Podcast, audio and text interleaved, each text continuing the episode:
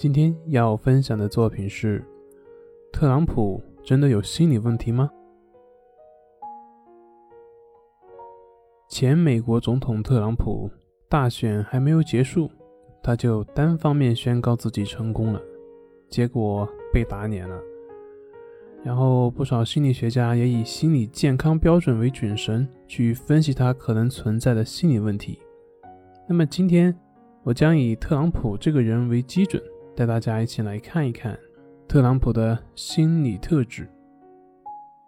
从年龄的横向维度来看，我们中国平均寿命是七十七岁，而欧洲平均寿命最长的是八十四岁。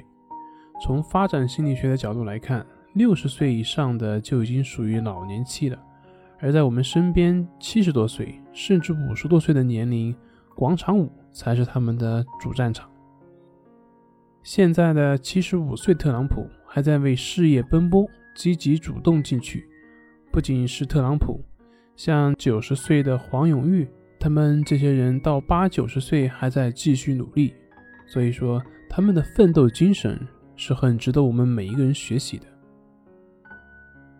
从个人早期经验的纵向来看的话，早期的亲子关系经验会塑造出日后的行为。特朗普的个性和他的父母密切相关，他幼年时候的精英教育以及从父母给予很大的信心和鼓励中获得了非常重要的安全感。虽然小时候也很严厉，但是特朗普本人也曾经说过。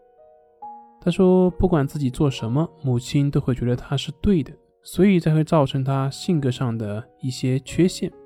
当然，这个缺陷从另外一方面来看，也是他的特点或者是优势。只是有时候这些个性过于突出。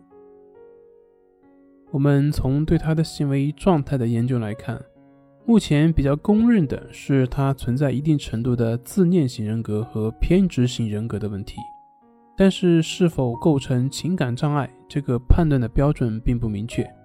就我们心理问题区分的标准来看的话，首先他就不符合类型性格，他自己没有什么不舒服的感觉。从他自信的眼睛、从容而又侃侃而谈的神色，就不难辨认出。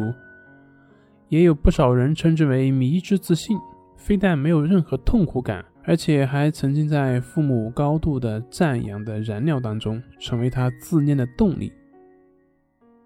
基于缺乏同情、自我夸大、特权优越感以及利用他人等特征，也有人将他称之为自恋型人格的行走教科书。除此之外，偏执型人格在特朗普身上也表现得比较突出。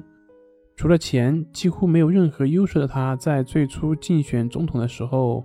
还是死磕到底，杜绝任何怀疑和失败。看看他叫板美女主持的事就知道，偏执型的人会有强烈的煽动性，非常容易让人产生感染力，会不断的认同，持续的去拥护。而他的铁粉就是列阵。从我们心理学的专业角度来看的话，不仅是特朗普，其实也关乎我们每个人的人格发展问题。你是一个什么样的人？体现在你的行为模式、思维模式和情感反应模式。家庭、学校、社会等环境因素为人格发展起到了重要的作用。三岁看大、七岁看老的早期儿童经验，一定程度上决定了行为模式。以自我意识为核心的自我调控系统，关乎着良好的人格形成和发展的内在动力。所以，总结看，人格发展受众多的因素影响。起主导作用的，并且能够实现能动调节的，就是自我。只要你想改变，当下就是最好的契机。当然，它的前提是你痛苦，只有你够痛苦，你才会愿意去改变。好了，今天就分享到这里，咱们下回再见。